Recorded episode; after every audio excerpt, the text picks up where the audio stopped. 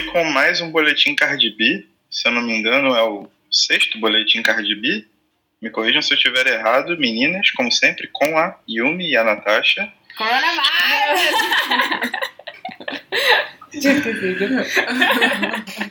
gente, a gente ia fazer um coro de, de Cardi B Coronavirus, mas já, a Falhei. gente já tá meio desnutrida da quarentena, assim, já. A gente ensaia para tentar fazer isso legal no décimo. Beleza. Mas eu corrijo isso na edição, fica tranquilo. Põe o autotunes lá na minha voz. Sim, sim. Ou, né, coloco a Cardi B junto para poder dar uma, dar uma engrossada nesse couro. Nossa, Seria Imagina. maravilhoso. Meu sonho, meu sonho. Coronavirus! Shit is real! Shit is getting real! Shit is real!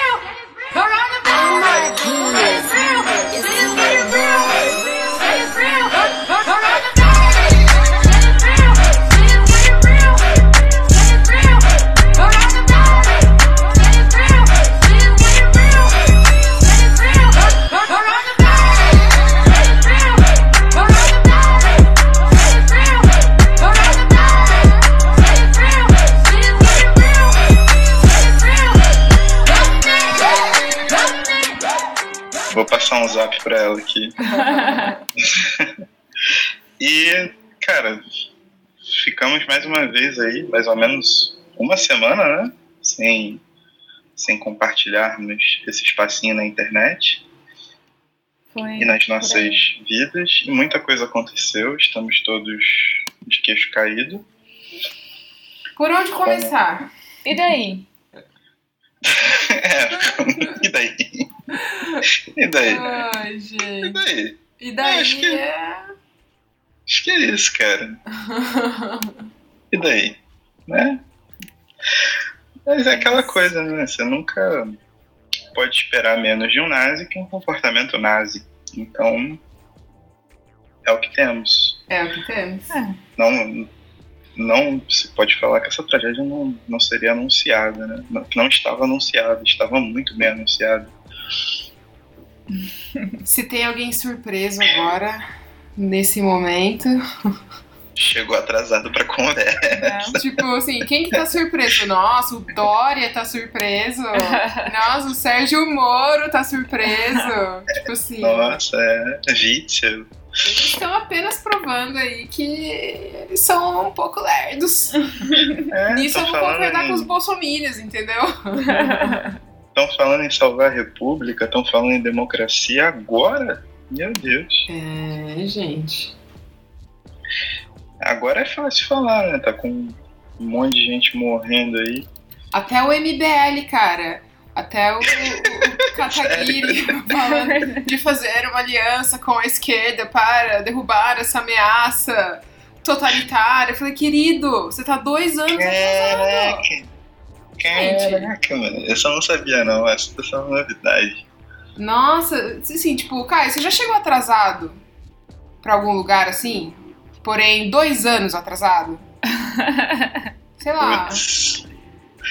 Eu só me atraso muito com série e filme, né? Eu sempre tô assistindo filme e série dois, três, quatro anos depois de lançado. Então, quando o hype passou, é quando eu assisto. E aí, quando eu quero comentar com alguém, nunca tem ninguém pra falar comigo. E as pessoas que têm pra falar comigo falam: Nossa, mano, mas você tá pra trás, hein? É, né? É, mas nesse nível, né, cara? Esse nível que compromete aí vidas e Não vidas é. e vidas, eu, não, eu não- nem pretendo chegar perto de ficar.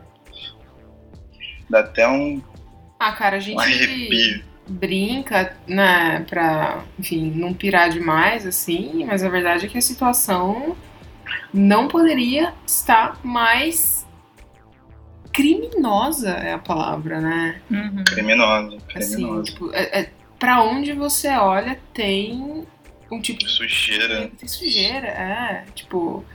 E, e daí, tanto os seguidores do Bozo quanto ele mesmo ficam fazendo esse rolê de vitimização, sabe? Não, porque eu sou perseguido, porque eu tô lutando contra o sistema. E daí os seguidores acéfalos compram essa história, assim, sabe? com tanta presteza, assim, e saem pra defender ele na internet. Que, cara, é surreal. É surreal, assim. É, eu tenho uma teoria com uma, uma amiga de trabalho lá, ela, inclusive, Lude, beijos, né? a doutora em história, pós-doutora em história, maravilhosa, a gente sempre bate papo depois da aula e tal. E a nossa teoria, assim, ela como pós-doutora em história, concorda comigo na minha teoria de que todo mundo morreu e tá todo mundo no inferno, assim. A gente não percebeu, mas a gente morreu, veio parar no inferno e isso aqui nunca vai acabar. Vai ser Bolsonaro presidente até 2063. É, e quando o Bolsonaro morrer, ele vai passar o título dele pra 03 ou 02. Enfim, até que o final dessa história vai ser Jair Renan, imperador do Brasil. Pegador. e ele vai ressuscitar aquele costume antigo de dormir com a noiva em sua noite de núpcias. E, enfim, eu acho que é essa distopia aí que vai se materializar em breve. Assim. Mas sabe que isso você me fez pensar agora? E isso é um grande agravante do, da supressão de culturas nativas que pensam na existência de mundos paralelos, né? E que e vivem e que vivem a partir da crença em mundos paralelos, né? da experiência de mundos paralelos. E a gente, né, tão europeizado, esmagamos essas culturas, mas agora essa seria a nossa salvação. Olha só, Caio, vamos, res- vamos resgatar isso aí. Bora. Não, já tô resgatando, filho. Só assim que eu tô conseguindo passar. Como que você vai conseguir aí incorporar isso na sua religião bolanhista? Cara, o Bo- o Bolanho, o filho dele se chama Lautaro, né? O primeiro filho. Sim. Lautaro foi um dos ícones do, do- do- da libertação chilena dos colonos. Então ele tem uma aproximação muito grande com essa, com essa questão das raízes chilenas em certos pontos e também com a questão fractal, né, de, de- dele se dividir em várias personas, etc., que é uma coisa muito indígena, e a questão de perspectiva, do onírico, é porque ele mistura isso muito com a, a como é que eu vou falar? Com a questão europeia, né, da, da erudição e tal, ele é um cara muito erudito, mas tem muita coisa ali que é raizeira mesmo, cara, que é raizeira, é que fica encoberto, assim, né, a galera não enxerga muito, até porque não tem muito contato, mas estou abrindo parênteses que na minha religião bolanista, os povos nativos serão valorizados como deveriam. Caio é um verdadeiro sacerdote, Sim, você tá de bobeira. Você acha que, pregador aí de primeira categoria. você acha que a gente cria religião assim do nada, só de brincadeira em podcast? É só- Vai pegar, aqui no Brasil as coisas pegam. Filho, já nasci aqui porque eu tava destinado. Que é o melhor laboratório do mundo pra qualquer coisa. Qualquer loucura que você quiser botar em prática é aqui mesmo, cara. Exatamente. É isso que eu confio e espero. Entrego na mão de Bolanho. E seu filho? E seu filho Lautaro. Oi? E seu filho Lautaro. E do filho? É, o filho é, né? Pai, filho e Espírito Santo. Ah, exato. Nossa senhora. Quem, Ai, socorro. quem é religioso e ouve a gente assim, eu acho que vai acabar. Obrigada, Ah, viu? Você que ouviu até agora, então é isso, tá? O resto pode ficar aqui só. Então fica aí, a gente vai começar. A gente nem começou ainda. Não, nem começou. A gente, no programa passado, tinha falado sobre. A gente podia levantar umas tretas da literatura, assim, pra poder, né? Tretas não. Você foi muito boa quando trouxe à tona esse termo cunhado com tanta excelência durante o final do ano passado e começo desse ano, que é o Boas Polêmicas. Né? E aí a gente ficou de trazer cada um uma boa polêmica para poder discutir aqui de maneira muito salutar, muito saudável, muito, muito festivos. e continuar essa nossa missão, que é o quê? Tentar fazer qualquer coisa que tire a gente desse estado de agonia que é ficar né, de quarentena e sendo comido vivo por notícias. Então, assim, vocês querem começar? Vocês querem decidir? O que, que vocês acham melhor? Eu nem, nem pensei em nada na cabeça, assim, de ordem. Então, a nossa polêmica, na verdade, é a mesma, né? Então, É, a gente só, só vai trazendo vários exemplos da mesma polêmica, mas manda a polêmica aí, Yumi, que foi ela que pensou. Ela que Verdade. polemizou primeiro. Então vai. Eu que plantei a semente da treta, então vou começar. Porque na semana passada a gente falou um pouco sobre Rubem Fonseca, né? Quem não ouviu o nosso boletim Cardi da semana passada, pode dar uma pausada aqui, vai, ouve que a gente meteu o pau no Rubem Fonseca, mas depois a gente soprou e falou, não, beleza, tá tudo bem. É, e a gente tá passou, inclusive, essa semana inteira pensando sobre a questão do autor, pessoa e sua obra escrita, certo? E quando a gente fala de autores e literatura, eu não consigo não pensar No homem branco preferido dela. o Borges, o maior argentino de todos os tempos. É, Maior que Messi, maior que Maradona, isso aí Melhor é que fácil. Cortázar. maior que Cortázar. Essa treta é uma treta que, inclusive, é, a gente pode também um dia. É, né? Borges ou Cortázar, caraca. Pra mim nem existe essa treta, né? Pra mim é a mesma coisa da galera que tem a treta Beatles e Rolling Stones, assim, é uma treta inexistente, mas, tipo, assim, só quem gosta de Rolling Stones acha que essa treta existe, né? Mas enfim. E pra falar um pouco sobre essa divisão entre a pessoa, a escritor e a obra, eu lembrei de uma coisa que o Borges fala em um livrinho é, que é uma reunião de palestras que ele deu nos Estados Unidos que chama Esse Ofício do Verso, que ele vai falar de, de poesia. São seis palestras e ele já estava cego, ele não usou anotações. é, as palestras é, é, reunidas no livro são meio que uma transcrição de alguns monólogos.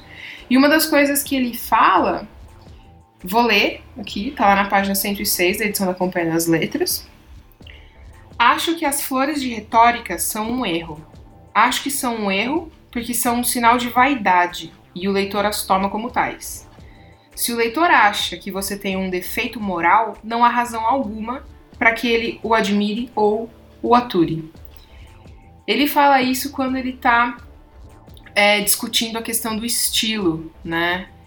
Uhum. Porque na trajetória dele mesmo como escritor, ele começa lá nos anos 20, né? Publicando em algumas revistas de vanguarda.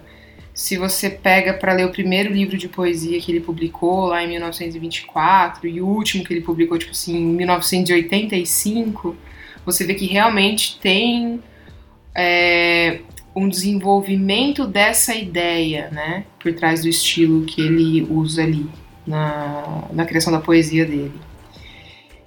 Mas eu acho que, apesar de ele estar falando sobre estilo nesse, nessa palestra, a gente pode estender um pouco é, essa ideia do defeito moral do autor para falar sobre outras questões pessoais, assim, que a gente fica sabendo, né? É, quando a gente vai estudar a vida de um autor, por exemplo, o que aconteceu com o Rubem Fonseca nessa segunda leitura que eu fui fazer dele e tal, né? Então, a minha problematização é exatamente essa. É possível admirar ou mesmo aturar um autor que você acredita que tem um defeito moral? Ou seja, dá para ler a obra de um grande babaca? Essa pergunta é retórica ou é pra tu não responder aí? Não, manda aí. É sacanagem. Olha, se você souber responder, responda. onde, cara? Não, porque às vezes podia continuar o discurso, né? Foi só pausa dramática e Não, você cara, tava tão, é... tá tão. expus a minha treta. A minha treta é essa. Dá, por exemplo, pra defender é, o Rubem Fonseca, que é um cara que apoiou a ditadura militar e que tem elementos fortíssimos de machismo em cada página da ficção dele, assim. A gente discutiu isso na semana passada, então eu acho que pra gente explorar um pouco mais essa questão, que é uma questão fascinante, que é uma questão que, inclusive, pro Borges é, foi um ponto que ele voltou de novo, de novo, né? É, claro que a gente não vai conseguir esgotar nada agora, mas acho que a gente pode pensar em alguns exemplos, né? E, enfim, discutir essa questão mesmo. Eu, É, eu acho. Eu acho que vai todo mundo, tipo, tergiversar muito, porque todo mundo tem meio que um, um autor preferido cheio. Você já falou o seu, que é o Borges, tipo, né? Mas a gente já até conversou bastante coisa aqui sobre o Dostoiévski e tal. E tem autores muito mais. muito mais. ah, com muito mais defeitos morais que o próprio Dostoiévski que a gente gosta, mano. E aí, como é que a gente fica? Existe uma zona cinzenta, então? Não sei se existe. Tipo assim, é- acaba caindo muito pra subjetividade de como você encara a leitura, porque você acaba criando, tipo.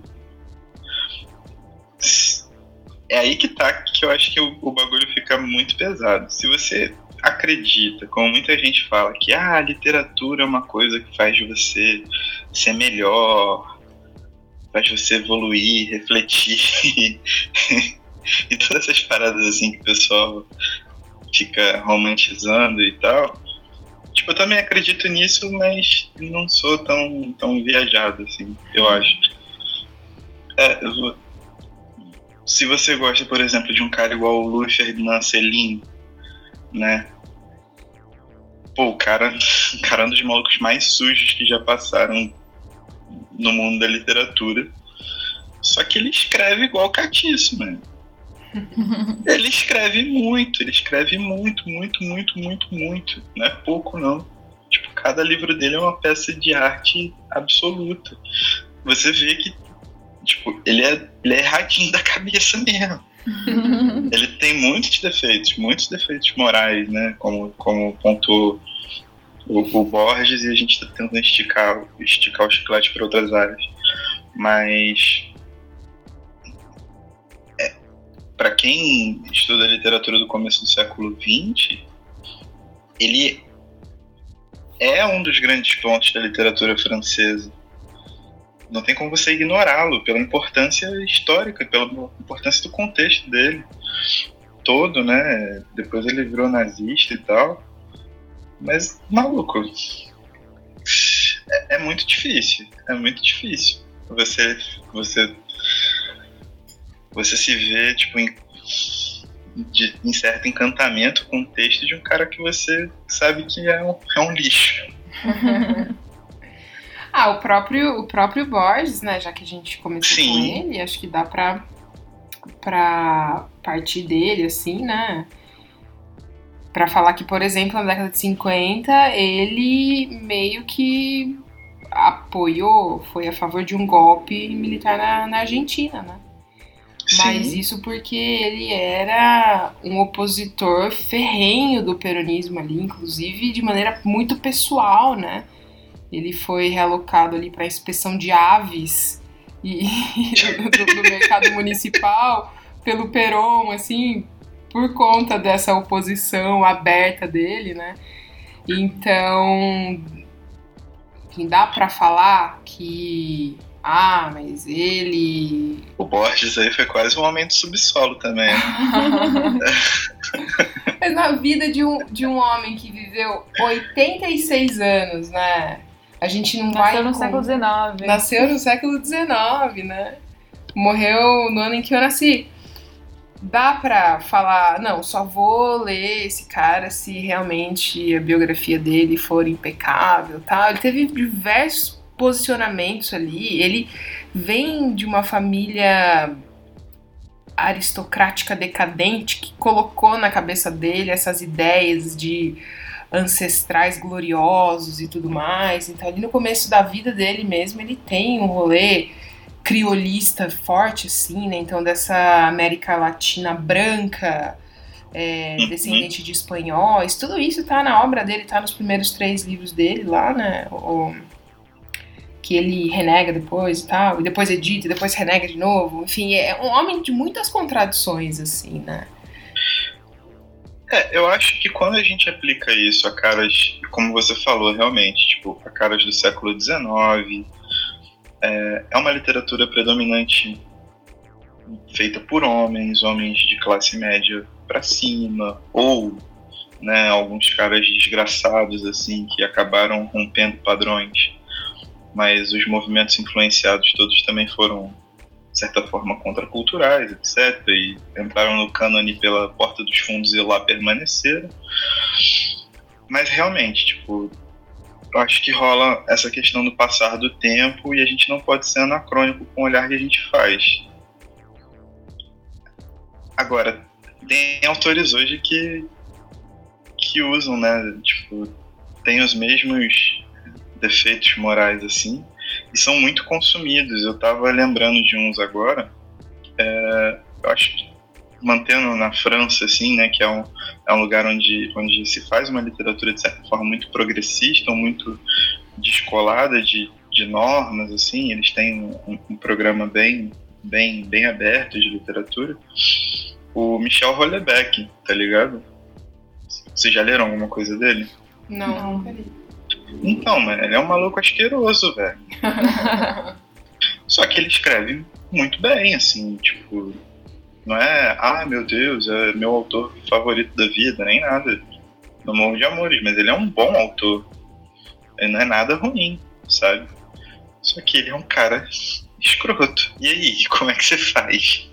Hoje, por exemplo, ele é talvez o maior escritor francês vivo. Num país em que, tipo, aceita publicações de livros que criticam frontalmente o próprio governo Macron, por exemplo. É, eu acho que talvez tenham aí dois tipos de, de pessoas moralmente meio estranhas, assim. Um tipo em que é mais, talvez, palpável na obra. Então, Uhum. sei lá, o Rubem Fonseca. Então, é claro, a gente sabe que vai ter o homem escroto que fala umas coisas nada a ver e que vai ter a mulher objeti- objetificada e etc.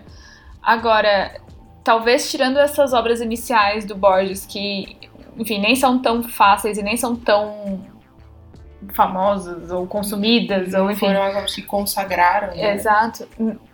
É, é mais. É menos transparente na obra É dele. mais opaco. É. é, esse posicionamento.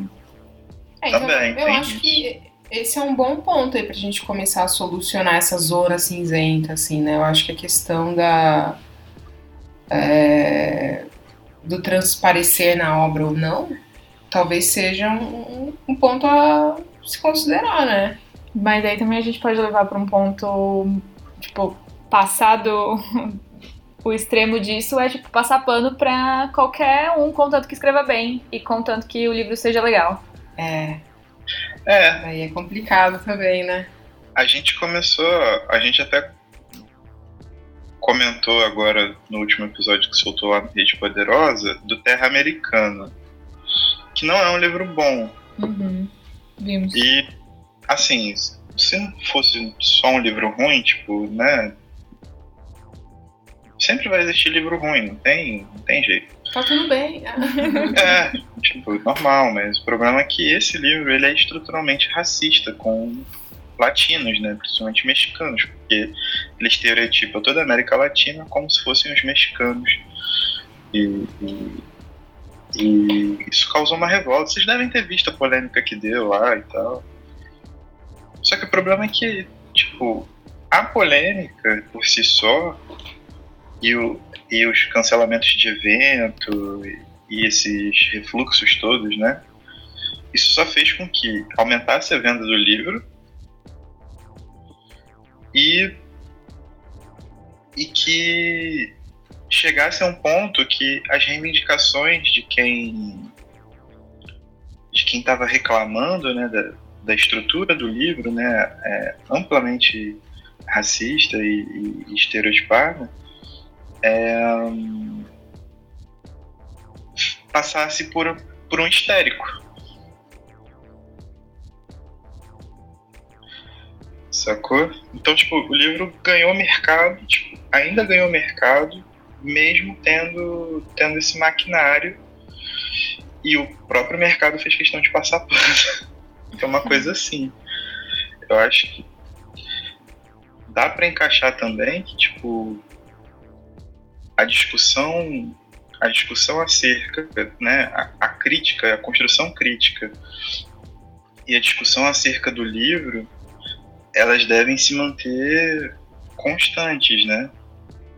De forma a, a, a, a impedir que livros sejam usados como ferramentas tão baixas. O problema é como fazer isso? Tipo, você fica meio que no, no mato sem cachorro. Como é que você. Como é que você vai falar que você não passa pano para Borges, para Celine, para quem quer que seja?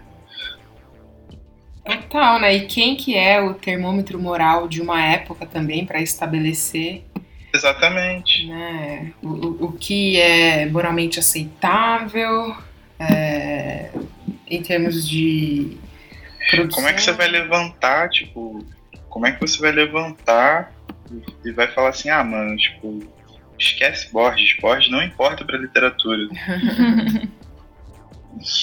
Brother, não tem como você falar isso. É.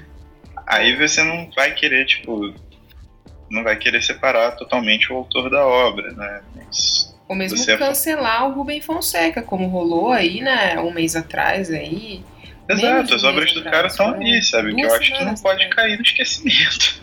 Então, mas foi exatamente isso que aconteceu, né? Quando, quando ele morreu e tal, e a galera Exato. veio trazer essa questão de novo do apoio à ditadura militar, ele ter trabalhado no MPs e tal. Gera um conflito real, assim, pra gente, né? Ainda mais tendo em vista o atual cenário político, né? É, eu acho que aí cai num detalhe muito. Cai num detalhe, não é um detalhe, né? Mas cai numa questão muito. que é muito dessa época, né? Que aí quando a gente fala de. de. de, de, de, de- de ditadura, essas coisas todas, hoje é uma coisa que está tentando ser apagado, né? Total, tá? Então isso acaba aflorando. Então fica uma coisa muito. muito mais pesada.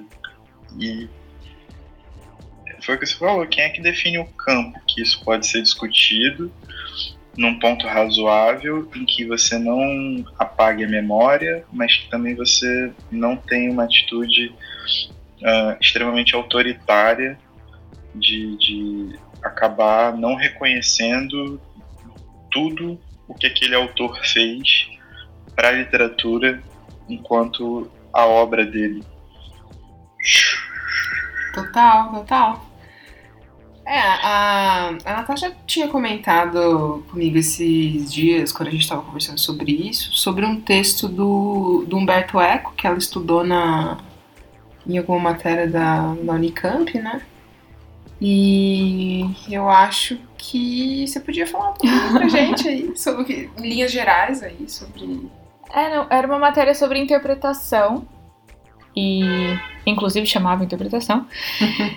e a professora partiu do Humberto Eco, do livro Interpretação e Superinterpretação dele. Mas a argumentação dele e a- a- as ideias dele são. é, você pode encontrar em mais de um livro, né? É, não só nesse tem as mesmas ideias. E ele divide é, é, o autor em em dois, assim, né? O, o autor empírico e o autor modelo. O autor empírico sendo o Borges de carne e osso, o senhor que era o que de aves? Inspetor de Foi aves? inspetor de aves. Enfim. e, Mano, imagina o Borges com a obra que ele tem dando comida pro passarinho, mano. Cara, você tem que, ó, você tem que dizer sim, né? O, o Perontinho Imagina, sem imagina o né? Borges, imagina o Borges correndo de quero quero. O detalhe é que ele já tava cego, né? É, gente. Socorro. Hum. É, mas então, um é esse Borges né, com o Quero Quero, e o outro é o, o autor que meio que nasce a partir do momento que a obra nasce e chega a um leitor, né? E, e aí a gente tava pensando assim, a gente separa esses dois, então aí a gente só leva em conta o autor modelo e não o empírico. É, e, enfim, qual é disso aí? E o- você que falou alguma coisa do tipo. é, deixar de considerar tudo que o autor fez pela literatura, porque. É, enfim, tem o tal do defeito moral. E tem alguns autores que eu tinha lembrado né, na hora que a gente tava conversando, por exemplo, a Chimamanda Ngozi Adichie, que é super pop e todo mundo lê. Maravilhosa. E, enfim, a gente gosta bastante. Além da contribuição dela para a literatura é, em língua inglesa e para as literaturas africanas, acho que como um todo, é, ela tem uma contribuição política bastante forte né, na sua militância feminista. E, mas ela tem umas declarações aí que é, dentro da comunidade LGBT, mais especificamente é, entre pessoas ah, trans, ela foi considerada transfóbica numa Rolou fala um- que ela fez, Um né? movimento de cancelamento da Chimamanda em Exato. um segmento do, do movimento LGBT aí, né? É. E aí, assim, cancela a Chimamanda, cancela o feminismo dela, que não é válido, porque ela não inclui todas as mulheres, talvez. Mas por que exatamente houve esse. É, rolou porque ela fez uma declaração dizendo que não era a mesma coisa, meio que assim, as mulheres trans tinham questões e problemas diferentes de mulheres cis, porque uma mulher trans num momento, em algum momento da vida dela já teria de alguma forma usufruído de privilégios que os homens têm. Enquanto a mulher cis, em nenhum momento da vida dela conseguiu usufruir de tais privilégios. Mas ao mesmo tempo, as mulheres trans têm outras lutas e outros. Enfim, outras batalhas que as mulheres cis não necessariamente têm. Então. Eu acho muito complicado falar disso. Não, é Mas foi coisas que a né? gente foi lembrando, né, na hora de. É, então, eu acho que, tipo assim. Eu acho que seria muito mais fácil você sentar e conversar com a Chimamanda e ela estaria muito mais aberta a isso, apesar de ter, lá- de ter rolado, né? Tipo, essa, essa, esse pronunciamento polêmico. Uhum. porque ela é uma autora que acompanha o tempo dela. Eu acho que essa, essa frase é de alguns anos atrás, não é? É, É 2016, eu acho. faz uns, uns anos. Por né? aí. É. Então, tipo, em, em 3, 4 anos, muita coisa mudou. Não- Eu não, eu não acompanho. É, li até muito menos a Chimamanda do que eu gostaria, uma parada que eu tô pensando agora. Mas talvez nesse tempo ela já tenha, tipo, conseguido, sabe, sentar e, e ver posições com lideranças trans que foram cobrá-la pela fala, né? E, e, tipo, é aquela coisa, não dá pra cancelar o que, tudo que ela fez, o que ela faz, na verdade. Ah, cara, eu acho que com relação a essa questão do. É uma coisa que eu nem tenho, tipo, o, o lugar de fala pra falar, mas eu acho que, no caso, a Chimamanda seria uma das pessoas que estaria disposta a sentar e, e sabe qual é? Tipo, opa, peraí, foi problemático, vamos ver essa situação. Eu acho que ela me parece ter esse tipo de postura. Seria diferente, por exemplo, de fazer isso com com o Hollebeck, que eu citei antes. É, Uhum. Mas o Rubem Fonseca também. O Hollebeck ia cuspir na sua cara. o Rubem Fonseca também depois tentou Tentou, é. né, maquiar de alguma forma. É, falou que não era tão ativo assim lá no IPs e tal, mas. Não era tão ativo. Aí, mas o problema, o problema é que aí ele passou, passou o recibo, né? É. Porque aí depois foram ver, ele tinha feito várias paradas. Tipo, ele fez o comunicado e quando chegou a documentação, falaram, não, pô, ele falou que mexeu em dois. Mas tem 20? É, então. Pegou mal, né? Tipo. Aí é brabo, sabe? Ainda mais se ele escreveu por extenso, 2 e 20. Então acho que a gente tem uma escala. Assim. A Chimamanda tá salva. É, pra mim ela tá salva sempre, assim. O Pro nosso tribunal. Adorei esse nome, Caio. Vamos Oi. montar o Tribunal Moral da Literatura Universal. achei bom, achei Que assim, rimou. modesto. A, É, gente, a gente pode fazer isso aqui, sim. Pode ser um elemento da minha religião. Então salvamos Chimamanda, salvamos Borges, porque esse aqui não, não vai, vai fazer o caso dele. Então, Ah, mano, né, Borges, vai, enfim. Borges. Eu acho, eu acho que o, o, o, o, Borges vai ter que receber um mandato né, pra, pra comparecer pra depoimento. vai ser intimado. Vai ser intimado. A gente vai fazer a É. mesa branca do inquérito. Condução coercitiva. E aí a gente vê como é que vai ficar, né? A gente fala com o advogado de defesa dele aí. pra ele poder desenvolver essas ideias dele aí melhor, porque eu tô meio confuso. Tem hora que eu olho para uns poemas dele assim que eu falo assim, pô, esse maluco não pode ter sido o que foi, não, tá maluco. Aí você me fala agora que ele foi. Inspetor cu- Chaves. Imagina, imagina ele tomando bicada de quero-quero e escrevendo os bagulho que ele escrevia, mano. Tipo, com um caderninho na mão. Não tem como, tô, tô confuso, tô confuso. ah, um senhor fofo, vai. Mas ó, ele, né, é, é, por ter essa trajetória cheia de reviravoltas e contradições, lá nos anos 30, por exemplo, ele escreveu para uma revista é, lá de Buenos Aires uma crítica a um livro didático infantil que tinha sido publicado na Alemanha para meio que doutrinar as crianças alemãs a odiarem crianças judias, assim. Então ele foi, ele publicou. Então assim, tipo, na juventude dele ele era militante do Partido Radical. Então assim, tipo, É doideira. as, pra mim a soma é positiva, assim, saca? Justo. É, enfim, Tem esquema de pontuação Eu acho- tudo, eu tô acho que vai ter um esquema tá de bom. Eu acho que é igual pontuação. The Good Place. igual The Good Place. Então, assim, cada coisa negativa que você fez, tem lá os pontos negativos, Aham. menos um milhão. Pode Mas aí coisas positivas. Soma ali. Caio, você já assistiu The Good Place? Assisti, pô. Ah, olha, essa, achei que você fosse Sou falar fã. assim, não, não assisti, que a gente fosse falar, tá atrasado, vamos conversar depois.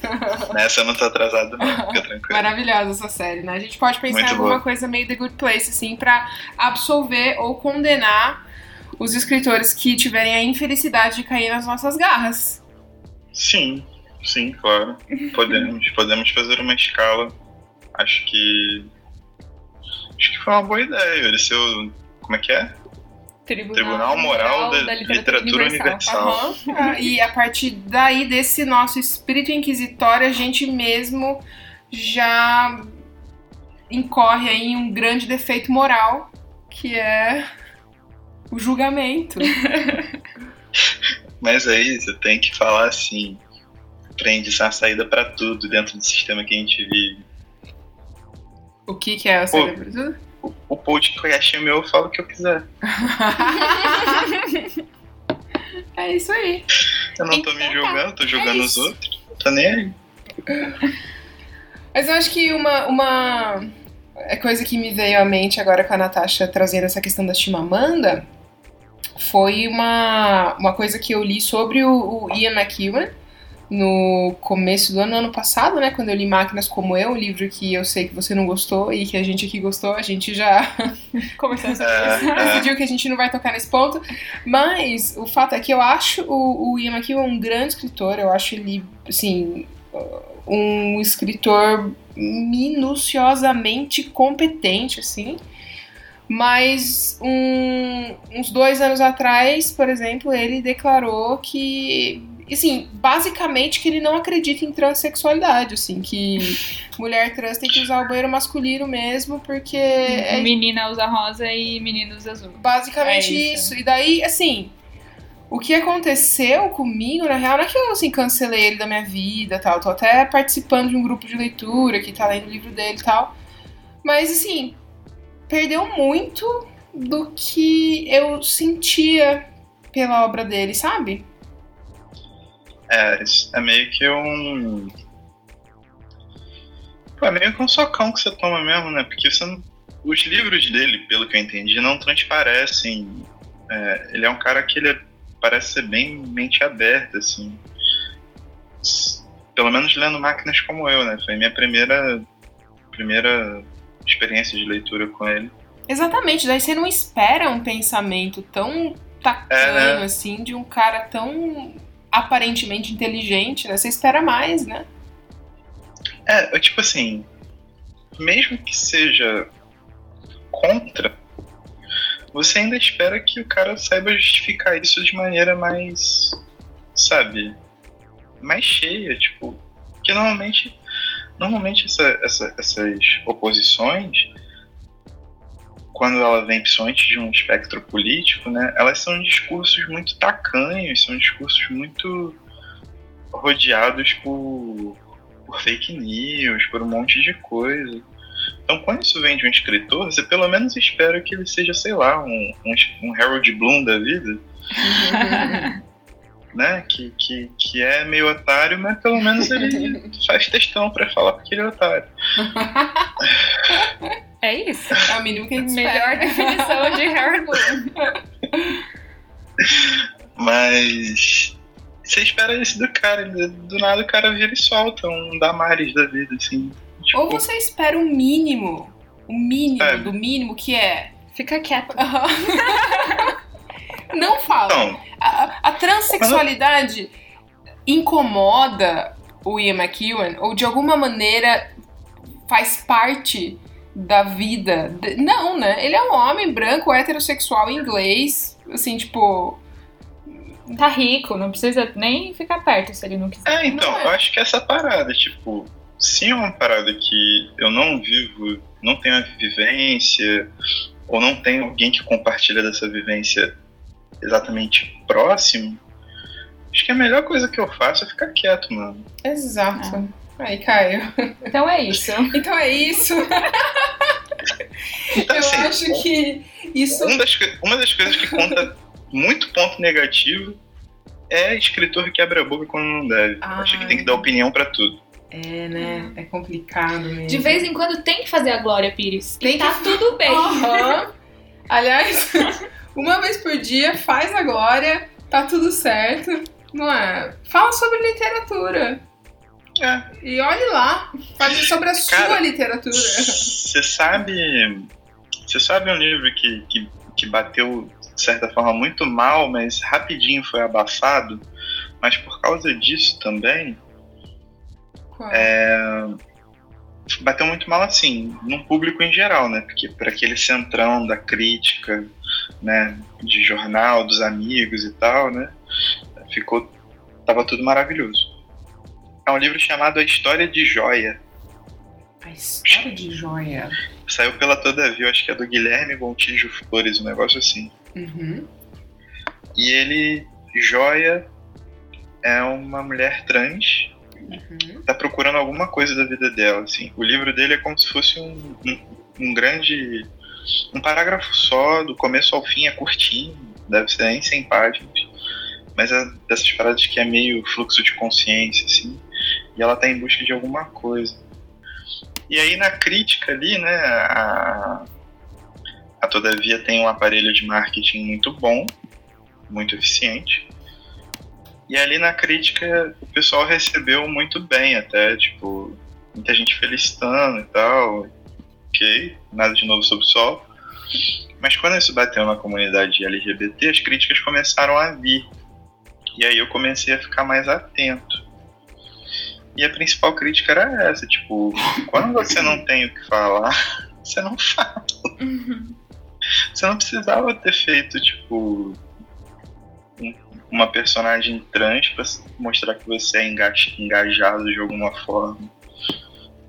Não que você não possa falar, você até pode, mas hoje, principalmente, né, pela questão de que está começando a ser contestado de mane- maneira mais massiva, mais massiva narrativas, né, da onde vêm essas narrativas, é, você tem que tomar um, um certo cuidado ao escrever sobre o que quer que seja.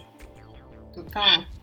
Então, ao que me parece, tipo, ele é um cara progressista e tal, beleza, mas não é uma vivência dele. Ele é pai de família, ele vive num meio, num meio completamente diferente. e talvez os contatos que ele tenha também tem uma questão de classe. Ele é um cara de classe média, né? Publica por grandes editoras com certa frequência, professor universitário tudo isso influi né, no, no meio do, daquilo que ele quer construir. E aí, tipo, a gente vai vendo que hoje em dia você tem que. Pô, você tem que estar ligado, sabe? Não é que você não possa escrever, você sempre pode escrever. Mas se você quer escrever, você tem que, pelo menos, ter um- alguma sensibilidade de se aproximar da- das pessoas, das situações, sabe? E ter um, um jogo de cintura para saber lidar, senão você acaba caindo em estereótipo, né? Em, em preconceitos estruturais, em um monte de coisa que É um Acaba mais- né? prejudicando do que ajudando. É, a gente conversou é, bastante sobre isso aqui em casa, porque a gente recebeu o livro da tag do mês passado, chama Ponto Cardial. É, é escrito por uma mulher cis, hétero, né? Uhum. uma Até onde francesa, sabemos. até onde sabemos, enfim. E é sobre uma mulher trans e mais especificamente sobre o momento de transição, assim, né? Aquele momento da, da percepção aguda da, da sua própria transexualidade, né? O, o Lohan, que vira Loren, né? E a gente leu, é um livro rapidinho de ler, assim, uma, uma edição muito bonitinha da tag e tal. A gente gostou, né? Uhum. Sim. Mas a gente ficou meio dividida em alguns ah, pontos, assim, né?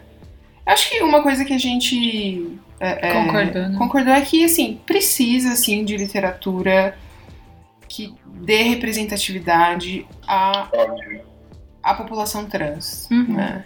Sim, É, claro. Daí se ela vai ser produzida por uma mulher cis, por um homem cis, por uma mulher trans, eu acho que essa é uma outra questão.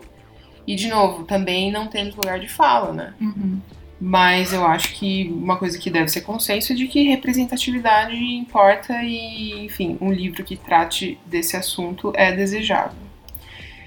Só É, que tem algumas situações ali no livro que deixaram a gente meio assim, falando, será que é assim mesmo? Ele ter fixação por roupa feminina, por exemplo, né? O Lohan, antes dele, dele fazer a transição. Uhum. E, e ele ter nesse impulso, é, é, nessa fixação por roupas femininas, um dos elementos de, de que constituem essa identidade feminina dele, a gente não achou que foi é, é, foram situações bem construídas no livro, né? A gente concordou nisso, sim. Porque isso é um fato. Então a gente Uhum. tava assistindo Pose, que é uma série muito boa na Netflix, podem assistir todos. Kai, maravilhosa série, em Pose. É, Ah, vou procurar. Procura. É, é uma série. É uma série sobre ah, os, os famosos balls, né, os bailes que aconteciam na Nova York da década de 80, 90. E é basicamente a comunidade é, LGBT negra, né? É, e aí a gente vai acompanhando essas personagens e elas realmente todas têm alguma história que roubaram um sapato, ou que desejaram o colar da mãe, ou que, enfim, qualquer coisa desse tipo. Então isso é um fato. Agora, a nossa questão mais foi como isso foi trabalhado, até porque é uma obra bem pequena, assim. A, a Yumi leu em um dia, eu li em dois, é, 160 páginas, assim. Então, de novo, a representatividade, eu acho que talvez a obra tenha cumprido o papel dela, porque a gente foi pesquisar sobre isso, a gente foi ver é, militantes trans falando sobre. Então, enfim, mesmo a gente dentro da comunidade LGBT, a gente tinha pouca vivência, então fomos atrás. Uhum. Depois de ter lido o livro, o que é um ponto positivo, né? Com certeza. Mas aí acho que a questão é como que algumas questões é, com relação à transexualidade foram trabalhadas no, no livro, que a gente ficou meio assim. Né? Total. O próprio RuPaul, é, é, é, cujo programa ali tem muita coisa que você vai conseguir ver em Pose, nessa cultura dos bailes de Nova York e tal. Todo o RuPaul's Drag Race é, é baseado nesses balls, né? É, o próprio RuPaul sofreu aí é, é, com esse rolê de cancelamento alguns anos atrás, né? Sim, ele deu algumas declarações também dadas transfóbicas, né? É. É, ele foi perguntado uma vez se alguma vez ele deixaria que uma mulher, primeiro uma mulher cis, entrar no RuPaul's Drag Race. Ele falou não, jamais. É, o drag é justamente um homem se vestindo de mulher. E aí ele foi perguntado sobre mulheres trans. E até porque na temporada 9, eu acho, que é a da Peppermint, É. tem uma, uma. Tem várias, né, ao longo da, da, da- das 12 temporadas, mas na, na ocasião da pergunta, quem tava na temporada era Peppermint. E, e ele foi perguntado se ela poderia ter participado, ou enfim. E ele deu umas declarações do tipo: ah, então ela só se reconhecia como mulher, ela ainda não tinha iniciado o processo de transição, então não conta. E aí ele foi. Ficou todo mundo assim, então, tipo, só conta quando eu fizer implante. Tipo, É, então rolou. rolou um um cancelamento. Com o RuPaul, o gente, RuPaul. que trouxe a cultura drag pro mainstream, assim. Uhum. Que trouxe a cultura mais underground possível, que é de trans, negras, classe baixa na periferia de Nova York, assim, não tem nada mais out do que isso. Ele pega, ele transforma tudo em uma coisa, assim, tipo... Hollywood, né? Ele leva pra West Hollywood e ele manda pro mundo, assim, 12 temporadas, assim, de sucesso estrondoso, assim. Uhum. E ele foi questionado e ele passou por um momento de cancelamento aí, né? Uhum.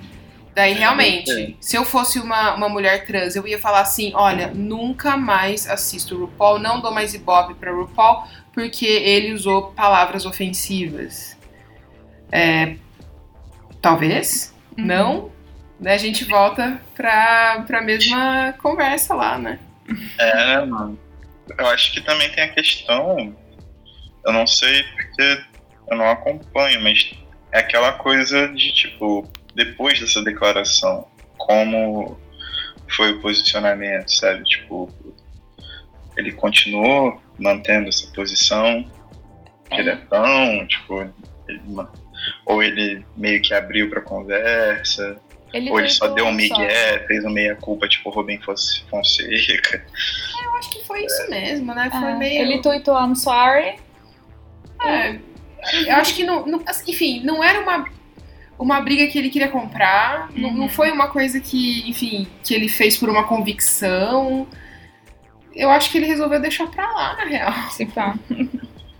É, porque, tipo, é um, é um bagulho que, assim, se você usa, se você acende, né, por meio de, de vias que você tem que ficar ali alimentando o tempo inteiro. Então, tipo, ele tem 12 temporadas, é, ele deve fazer eventos enormes e, além disso, uma vida bastante ativa em redes sociais, né? Uhum.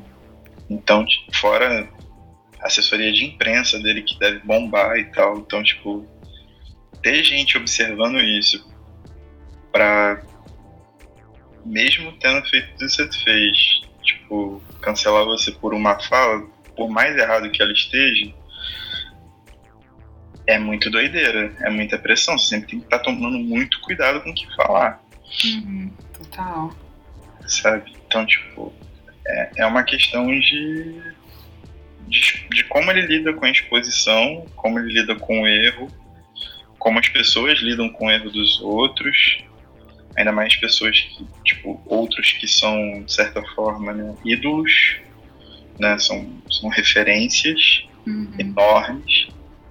Isso é muito doideira, cara. Muito doideira. Nem tô falando de referência de ídolo tipo Ronaldinho Gaúcho, não. Tô falando de gente que fez realmente coisa coisa importante, assim, significativa. Tipo, o Ronaldinho Gaúcho foi um grande jogador, óbvio, mas depois ele virou uma caricatura dele mesmo, o cara do rolê aleatório.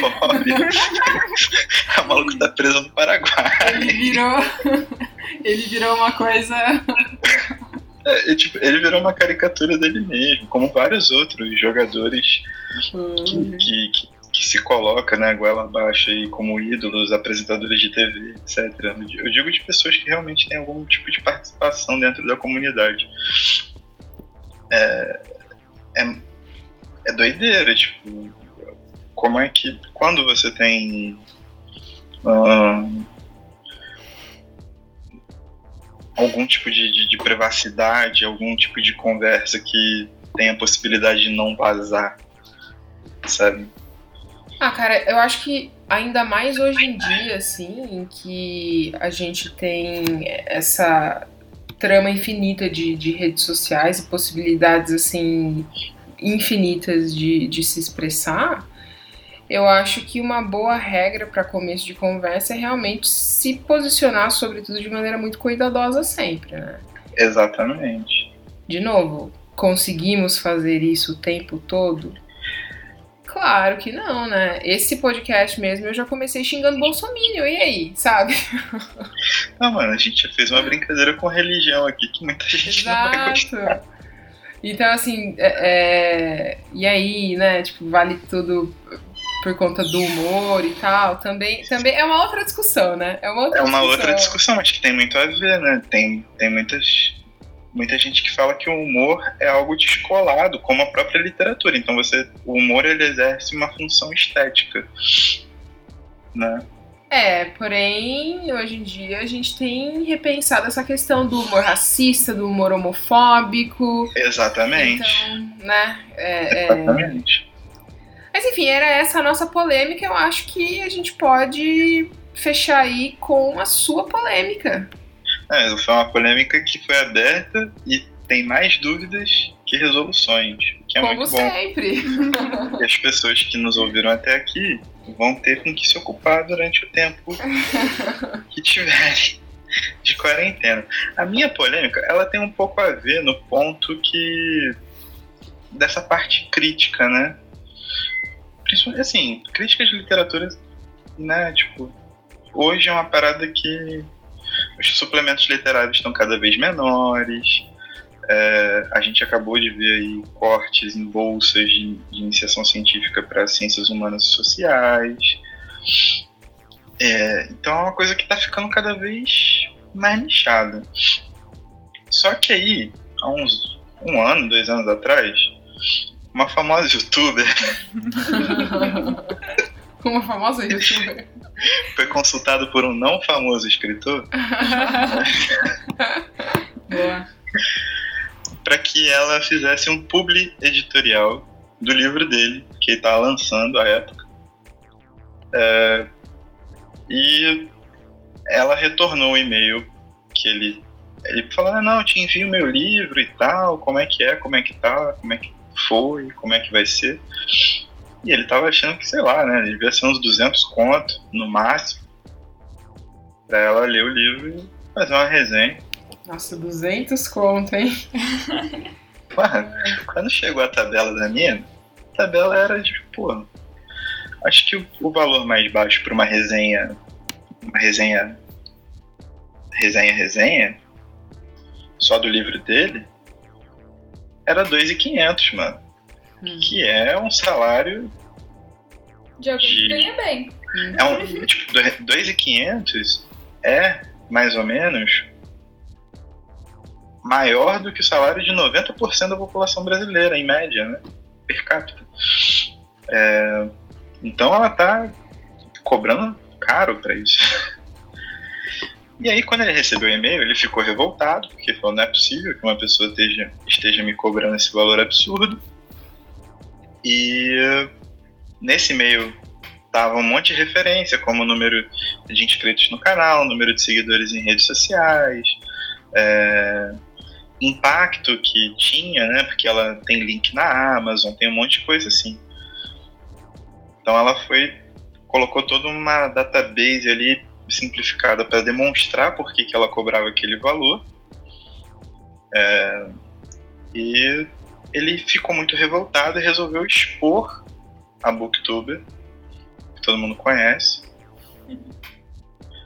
Porque ela não pode ser nazista porque é descendente de italianos.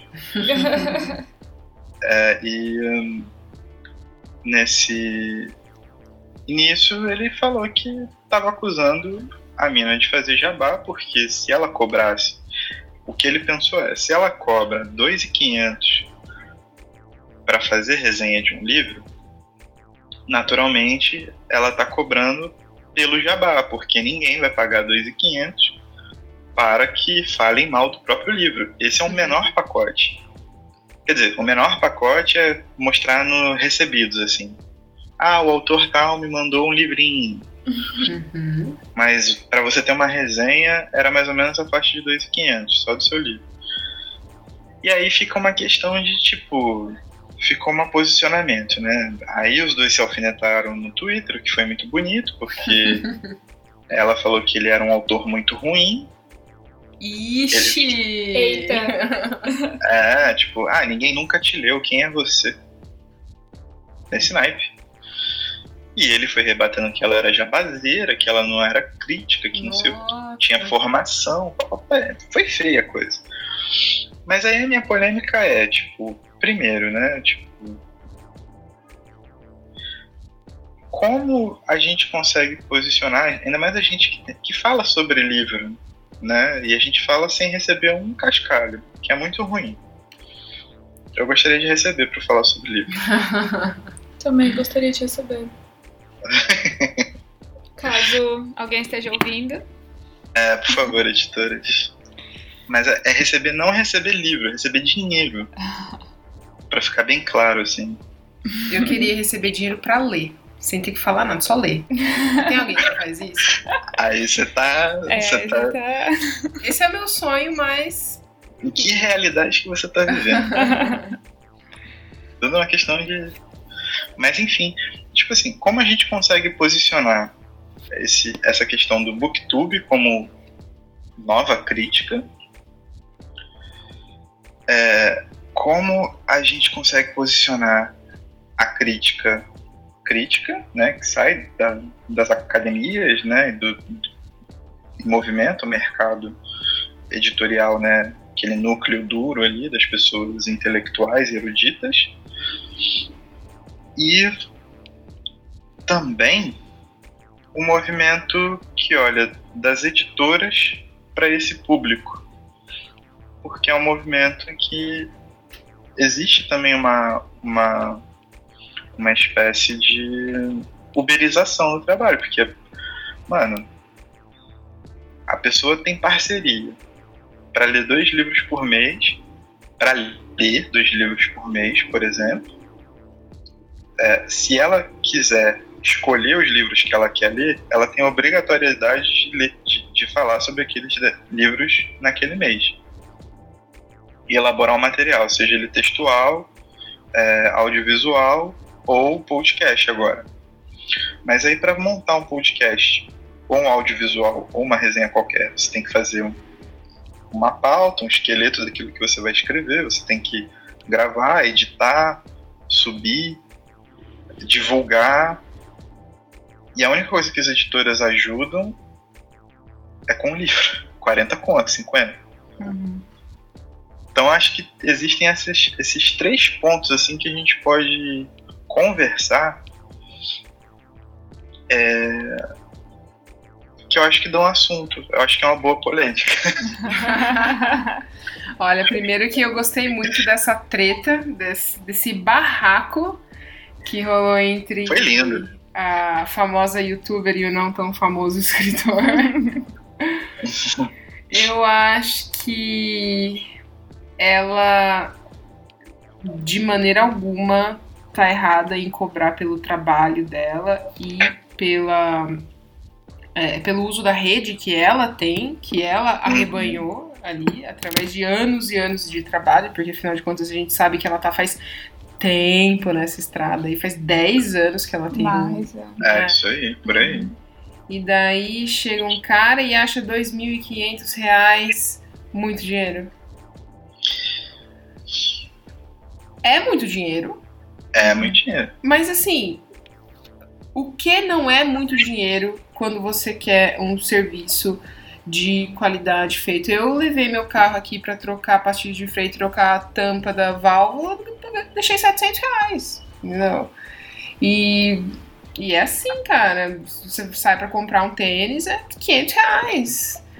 E eu acho que a questão da uberização do, do trabalho, que você mencionou, tem muito a ver com essa recusa dele em pagar por um serviço, uma coisa que ele pagaria num objeto, num produto material ali, né? Enfim.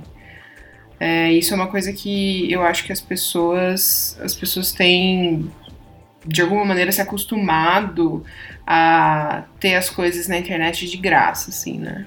E essa postura dele só deixa isso mais claro, né? É, muito. Eu acho assim, tipo, o grande problema foi a exposição. To- Por quê? Totalmente antiético, né? É, porque, tipo, ele recebeu a proposta. Se ele fala assim, ah, mano, mas tipo, isso é muito caro, eu não pago. É, Fechou, não paga. Você fala, não, baile, não né? pago. Aí você vai em outro, você vai, sei lá, você vai no. Na. Na, na Mel do Literatura, esse que é amiga de vocês, a Mel fala, ah, não. mano, Defenderei pô, a faço- Mel até. Oi? Defenderei a Mel até. Não, é tipo assim, ela vira Mexeu e fala, ah, eu faço comigo. por, eu faço por 1.500, você topa? Ele vai Tá. falar, não, também acho muito caro. Eu falo, ah, eu topo. Ah, então tá. Tipo assim, é a oferta, é a oferta e a disponibilidade de pagamento que ele tem. Eu acho que isso é ok. Cara, você vai, você vai contratar um advogado, ele cobra 400 reais a hora, sabe? Tipo, quanto tempo ela vai demorar ali pra ler um livro? Sei lá, põe aí 300 páginas. Quantas horas de trabalho? E depois todo o processo que você falou de produzir o material, assim. 2.500 reais é bastante dinheiro, mas, enfim, custa dinheiro você comprar o tempo das pessoas, né? E realmente isso dele ter publicado, gente, acho que mostra a postura aí realmente de um homem branco. É, cheio de privilégios. Porque assim, É. ninguém, ninguém, se ele só apresenta o e-mail, ele não, ele não faz a denúncia, ninguém, absolutamente ninguém, vai acusaria o Jabá. Uhum. Quando ele pensa no Jabá, é porque ele traz isso de uma vivência dele. Uhum. Uhum. E aí é o que me leva é o que me leva a questionar, porque tipo, em alguns trabalhos de pesquisa que eu fiz,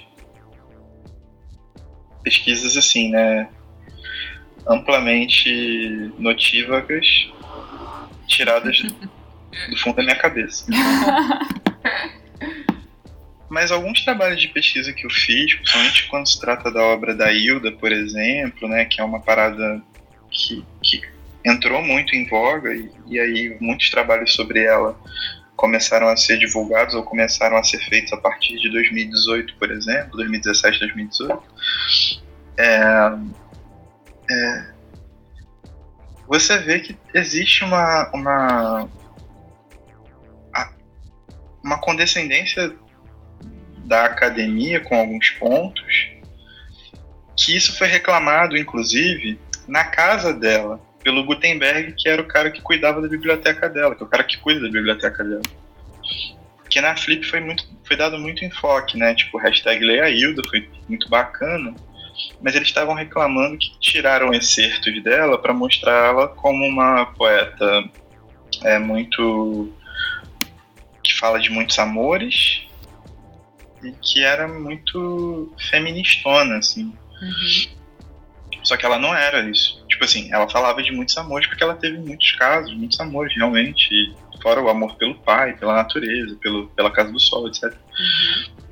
Mas ela não era, tipo, essa referência toda. Ela era muito contraditória, realmente. Se tem uma autora contraditória, é eu.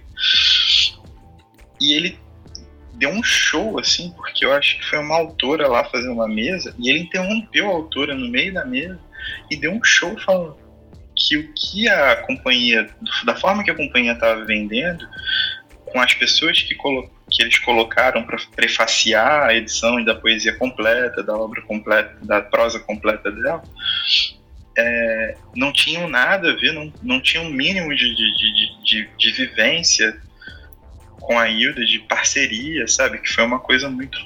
Então, eu acho que essa, essa treta do, do, do escritor não tão famoso com a booktuber famosa, ela acabou acendendo algumas lampadinhas de que, mano, dentro desse meio da, da crítica, tipo assim, você não pode jogar pra mulher que tá cobrando o serviço que ela, o preço que ela acha justo pelo serviço que ela tem para fazer, pelo alcance, por tudo aquilo que pode render para o autor, né, e para ela também, é, sem olhar para que essa questão do jabá parece ser uma coisa interna desse mercado, nessa relação de amizade, favorecimento. Uhum.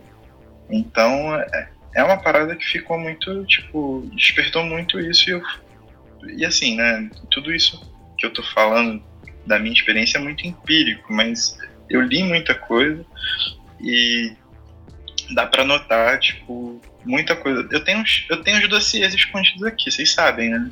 Você tem o quê? Uns dossiês que eu faço. No fundo da sua cabeça também? não, não, esses estão digitados. É tipo uma pastinha que eu tenho, que eu pego os trechos. Tipo assim, eu, eu percebo algumas coisas e corro atrás. Uhum. E aí eu monto esses dossiês pra ninguém achar que eu sou maluco. Nossa, imagina o dossiê que ele tem da gente. Medo. não, Nossa. mano, eu tô aqui gravando com não vocês. tão Não, mas por exemplo, eu tenho um dossiê. É um caso. É um caso aqui, ó. Vou provocar mais. mais vou provocar meu cancelamento agora. Pra fechar o podcast, a gente vai cada um falar uma coisa horrorosa. Não, vai tipo provocar. assim, no meio literário. Eu não sou fã das traduções do Rubens Figueiredo. Você joga essa bomba assim no nosso colo. Tô brincando. Eu não É. sou fã. Você E- gosta do. É, Paulo Bezerra. Paulo Paulo, Bezerra. Bezerra merece estátua. Mas, tipo assim, só que o Rubens Figueiredo ele se tornou muito rapidamente, trabalhou muito, obviamente. Ninguém traduz Guerra e Paz, Ana Karenina e sei lá mais quantas coisas, né, sem ter trabalho. Tipo, ele teve muito trabalho para fazê-lo, obviamente. Mas existem algumas coisas que me incomodam. Aí, quando eu vou falar com as pessoas, as pessoas falam: ah, não é possível, você tá você é otário, que não sei o quê. Aí, o que eu faço? Eu vou, pego esses pontos e começo a cavucar pra. Né? E aí monto meus pequenos dossiês ali. Tenho o dossiê do Rubens Figueiredo também tenho o dossiê dessa questão da Hilda, de tipo, de uma condescendência muito grande de, de falar dessa questão do amor platônico, da Hilda dual, etc. Isso ficou muito claro nessas edições da Companhia das Letras. Ficou muito, muito, muito claro. Quem me ouviu falar muito sobre isso é a Natasha. Nossa senhora, tô irritado não. Mas, é. Mas, tipo, eu. É, esse caso, ele expõe muita coisa que se você for levantar o tapete, não vai ter nem poeira. Vai ter um material de construção inteiro. né? Esqueleto de sapo, Vai sair um mangue. glitter de carnavais passados e tudo que você imagina. Porque eu, eu acredito tipo, piamente, por mais que não tenha, não tenha provas, mas eu tenho convicção, entendeu? Faz um PowerPoint. Então é isso. E é isso. Nesse caso, eu posso falar com muita propriedade que a literatura me permite. ah, cara, mas a Flip, ela é toda fundada em bases de jabazão, cara. Jabá, pô. Tá É o que- louco. É o que eu falei pra vocês. O que salvou a Flip do ano passado foi que eram mesas de iniciação científica, né? De, de divulgação científica. Então, com aqueles cortes que aconteceram nas bolsas e aqueles ataques, aí as pessoas ficaram muito engajadas às mesas. Mas as mesas de literatura mesmo foram um mó desastre, cara. Tipo, vazias, vazias, vazias, vazias, vazias. A real Porque- é que aí veio o coronavírus, cancel... cancelou não, né? Postpone, como chamar? Adiou? Adiou. A... Nossa. a gente faz isso às vezes. Nossa. A gente, a gente tenta não fazer em público. a gente tenta. Mas é que eu tava trabalhando até agora. Não, tá Mas certo, que é engraçado. a Nossa, gente. é. Enfim, a Flip foi adiada. E esperamos que ela seja aí cancelada e volta a Josélia, né? Porque É. aí talvez as mesas de literatura vão. Talvez. Porque esse ano Enfim. É. realmente não promete muita coisa, não. Muitas né? boas polêmicas, não. Eu acho que não tem nem clima, né? ainda mais clima pra, clima pra boa polêmica. Tipo, É, né?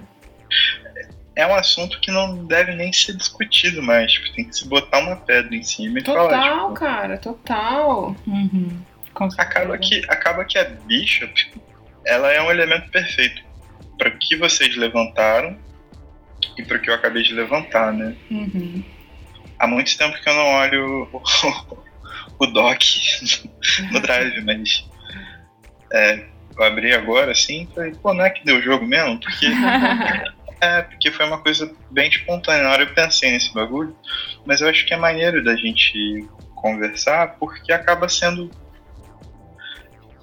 A opção da, da Fernanda Diamante pela Bispo acaba sendo um pouco de tudo que a gente falou. Uhum. É, né? Total. Só que no momento em que essa discussão ela não vai levar a lugar nenhum. Tipo, ela é uma discussão muito diletante para esse momento, Total, Uhum. total. sabe? E vai cair no colo dela, assim, né? Porque pra gente que tá tentando lutar ativamente contra essa onda neofascista que tá rolando, Uhum. assim, é, a gente fica numa posição, assim, que a gente só pode criticar, a gente só pode tentar se fazer ouvir. E, por outro lado, as pessoas que ainda, de alguma maneira, compactuam com qualquer tipo de intervenção militar no Brasil, essas pessoas, gente, como Elas não vão na flip, né? Elas não consomem. não, não consomem literatura de alta qualidade. A literatura que a Flip, desde o começo aí, se propôs a, a- a homenagear, a pensar, a discutir.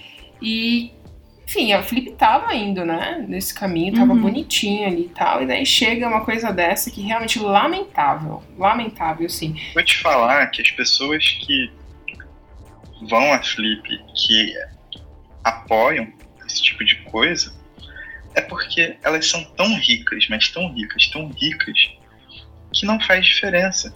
É. Sacou? Não existe Estado de Direito para elas. Então, Pode crer. É, para elas, tanto faz. As Isso. incomoda mais a questão da, da, da pluralidade cultural, da diversidade de pessoas circulando, da cidade cheia, Uhum.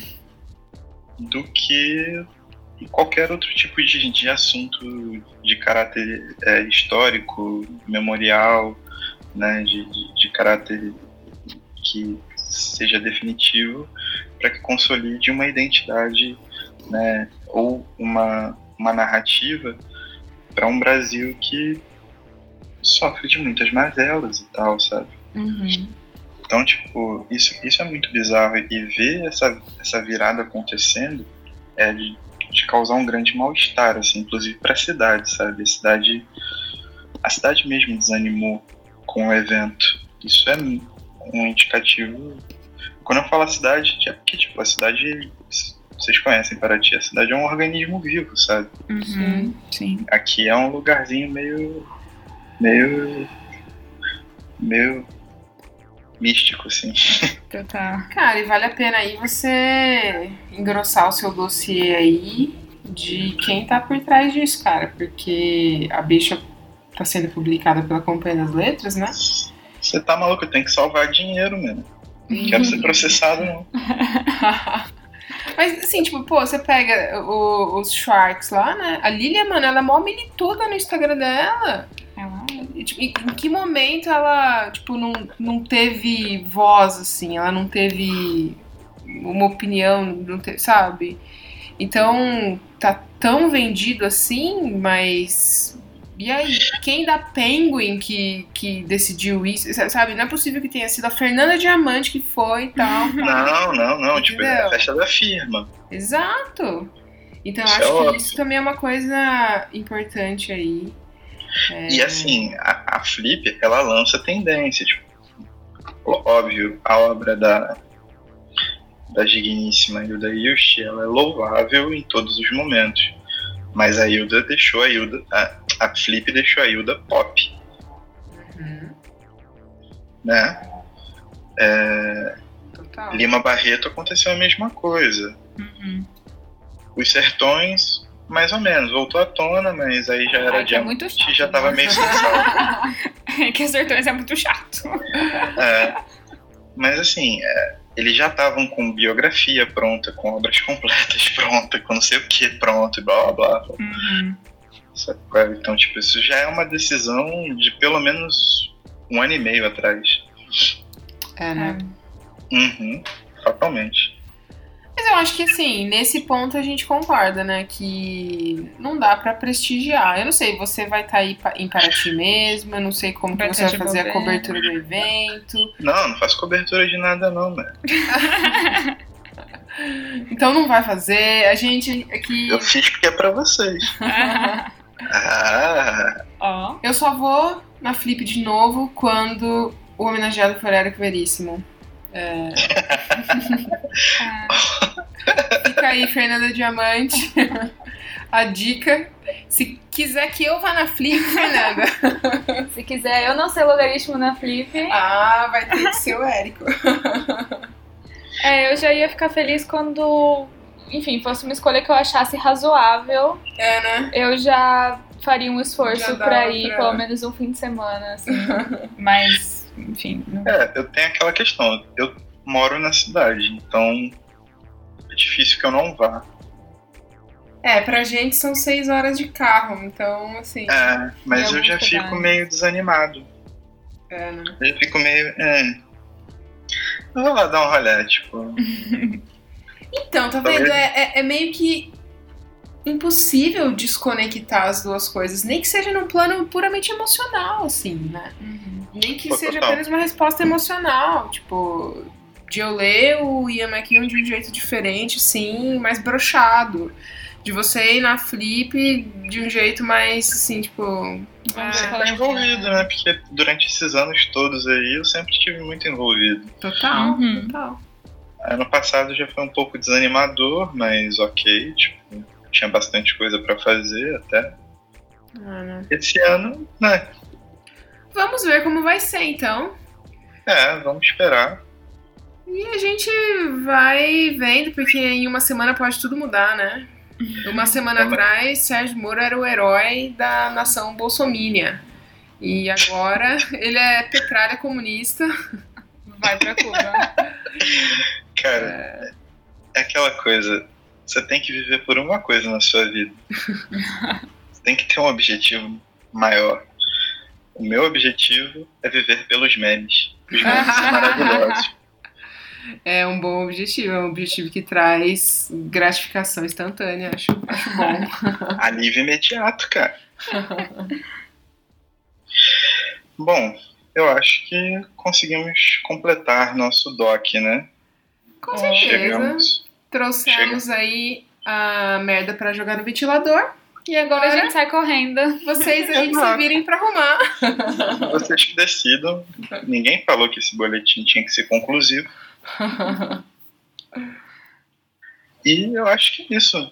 Semana que vem a gente tá de volta.